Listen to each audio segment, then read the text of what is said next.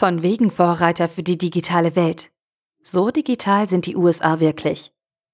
Mein persönliches Fazit nach zehn Tagen Ostküste. Ein Beitrag verfasst von Stefan Fritz. Die USA sind viel weiter bei der Digitalisierung. Die Menschen viel fortschrittlicher und aufgeschlossener. So hören wir es von all denen, die meinen, Europa müsse aufholen und den Anschluss finden in der digitalen Welt.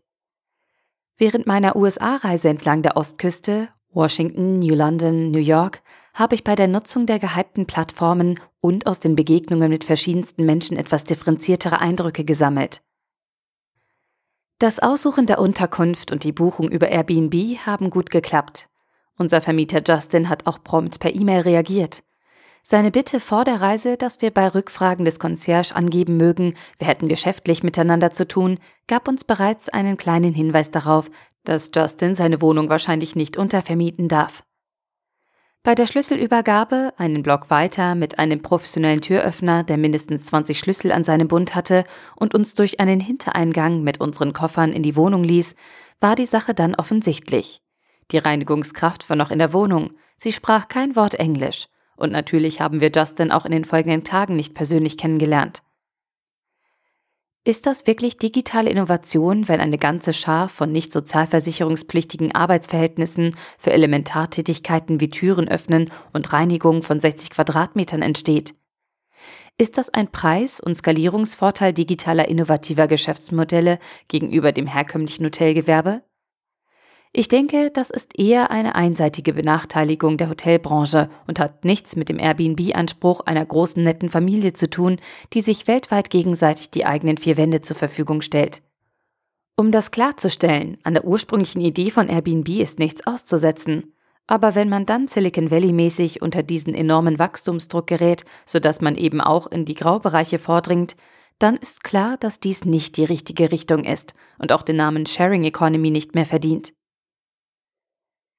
Als digitales Spielkind habe ich schon seit Monaten einen französischen Apple Pay-Account und kann hier in Deutschland sowohl mit dem Handy als auch mit der Apple Watch an 99 Prozent der Tankstellen, bei nahezu allen Supermärkten, einschließlich der großen Discounter und auch sonst an vielen Stellen problemlos bezahlen.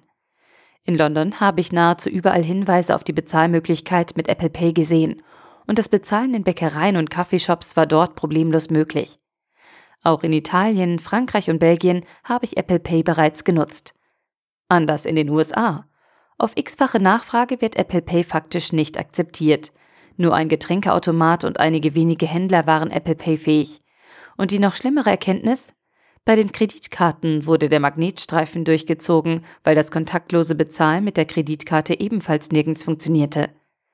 Die Bezahlinfrastruktur im Nordosten der USA hinkt der europäischen Infrastruktur technologisch also mindestens fünf Jahre hinterher. Zudem fallen auf Zahlungen mit Apple Pay bei den aktuellen Providern 1,5% Auslandsgebühr an, was bei vielen seriösen Kreditkarten nicht der Fall ist. Bei der Auswahl eines Restaurants in einer fremden Umgebung ist die schnelle Einschätzung von anderen Rezensenten natürlich sehr hilfreich. Über TripAdvisor, Google, Yelp und Co haben wir schon in vielen Ländern nette Restaurants gefunden und ein wenig gelernt, wie die Rezensionen zu lesen sind. In New York habe ich in Chinatown und Koreatown eine komplett positive, nicht digitale Erfahrung gemacht. In diesen Vierteln reiht sich in manchen Straßen Restaurant an Restaurant, die alle nicht in Google und Co. gelistet sind. Da kann man einfach nur hingehen und ohne vorherige Reservierung versuchen, die Qualität der Speisen anhand der Länge der Schlange vor dem Restaurant zu beurteilen. Die Speisekarten sind nur teilweise in englischer Sprache verfasst, was den Eindruck des Abenteuerhaften noch verstärkt. Es war eine gute Erfahrung und unser Essen war großartig. Das hatte ich in einer digital ausgerichteten Metropole wie New York so nicht erwartet. Zu Uber und unfairen Plattformen habe ich mich ja bereits in anderen Artikeln geäußert. Trotzdem fasziniert mich das Geschäftsmodell und natürlich haben wir Uber und Lyft während unserer Reise genutzt, wo es nur ging. Der Komfort ist gigantisch die Transparenz des vorher kommunizierten Fahrtpreises vorbildlich. Nach x Fahrten habe ich nun eine Erfahrung gemacht, die die Ohnmacht der Fahrer und der Fahrgäste deutlich aufzeigt. Einer unserer Fahrer hat im Nachhinein bei Uber einen Antrag auf Erhöhung des Fahrtpreises gestellt. Uber zog diesen Betrag daraufhin einfach von meiner Kreditkarte ab und schickte mir eine Infomail.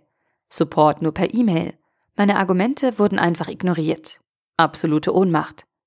Seitdem habe ich da ein deutlich schlechteres Gefühl und finde ein deutsches Impressum inklusive einer Telefonnummer und einem klaren Rechtsrahmen dann doch sehr erstrebenswert.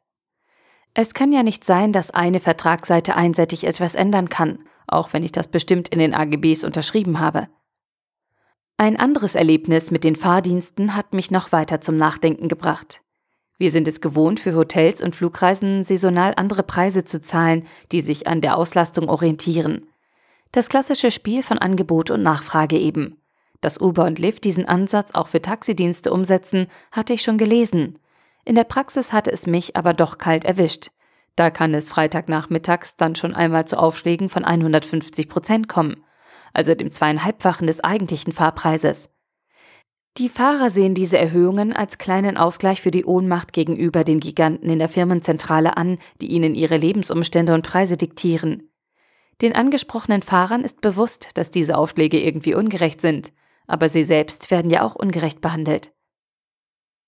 Wir als Gesellschaft sollten überdenken, ob wir nicht von den Anbietern einen fairen Umgang mit beiden Seiten der Plattformteilnehmer, also hier Fahrer und Fahrgäste, fordern.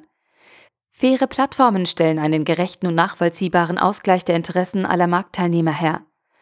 Erst hat Uber die Taxifahrer mit niedrigen Fahrpreisen drangsaliert, damit wir Kunden anfangen, Uber zu nutzen, und jetzt, wenn wir daran gewöhnt sind, holen sie sich das Geld an anderer Stelle wieder.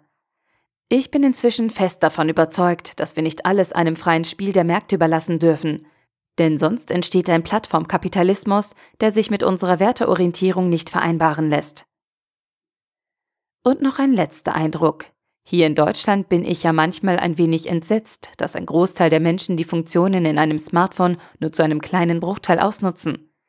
Ich frage mich, warum sich so viele Menschen Geräte für mehr als 300 Euro kaufen, um dann nachher ein wenig WhatsApp zu nutzen und Fotos zu machen, die bis zum nächsten Geräteverlust lokal auf dem Gerät bleiben. Ohne Sicherung. Mein nicht repräsentativer Eindruck von den Menschen in den USA ist da derselbe. Insgesamt denke ich, brauchen wir uns in Europa mit unserem Umgang mit digitalen Werkzeugen sowie unseren digitalen Infrastrukturen nicht zu verstecken. Mein Eindruck ist, dass die USA nicht einfach und per se weiter sind als wir. Klar gehen mir die Skepsis und die Vorbehalte meiner Mitmenschen in Deutschland und Europa an der einen oder anderen Stelle gegen den Strich. Aber ich denke, dass wir Digitalisten die Aufgabe haben, den verantwortungsvollen Umgang jeden Tag ein wenig weiter nach vorne zu bringen. Privat und in unserem Beruf. Der Artikel wurde gesprochen von Priya, Vorleserin bei Narando.